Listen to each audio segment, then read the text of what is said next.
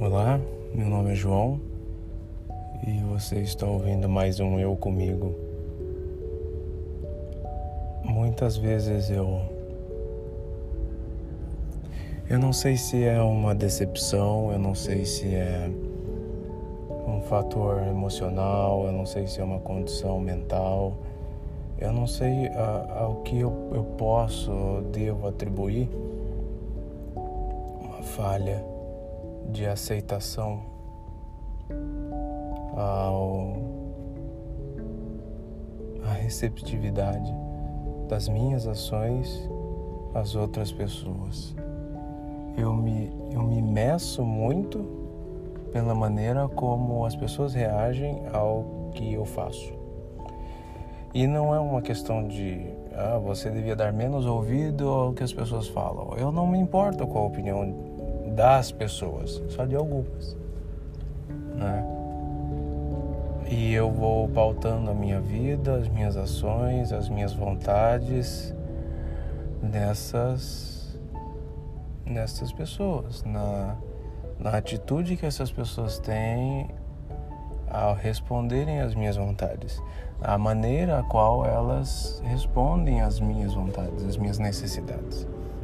Não se trata só apenas de vontades, mas também de necessidades. Né?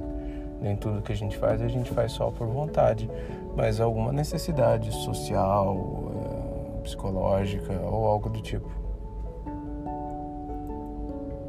Há até algumas pessoas que talvez atribuiriam isso ao destino. Se você acreditar em coisas assim. Não que eu não acredite ou que eu acredite, mas de certa forma, quando você pauta a sua vida à espera de que alguma coisa vai acontecer de alguma maneira específica, ou que você não deveria fazer alguma coisa porque talvez as pessoas reajam de maneira específica. E isso pode criar uma prisão à sua volta. E é como eu me sinto algumas vezes preso numa armadilha que eu sei que eu mesmo criei, preso, enclausurado numa prisão que eu mesmo criei para mim. E quando você vê, é difícil derrubar essas paredes, são grades difíceis de estourar essas dessa prisão. E se a reação das pessoas cria uma prisão à sua volta, derrubar essa prisão também é uma questão de derrubar essa pressão criada através da expectativa dessas respostas. E estudar isso e tentar reverter, reconsiderar, construir uma relação melhor com essas adversidades, com essas respostas, tem sido uma luta e cheia de incógnitas. Né? Eu não sei se eu aprendi muita coisa ainda.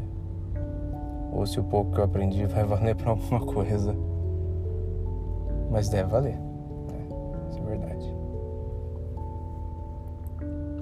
De qualquer maneira, quando, quando a resposta do outro te faz deixar, quando a possível resposta de alguém te faz deixar de agir por você mesmo, ou te faz agir de uma forma diferente da qual você agiria por você mesmo, o que, que a gente vira?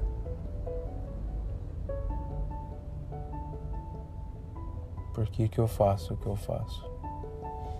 Se não por mim.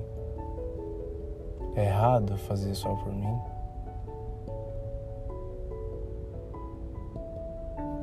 Complicado. A gente vai estudando e conversando sobre isso. Até breve, amanhã a gente se fala. Tchau, tchau.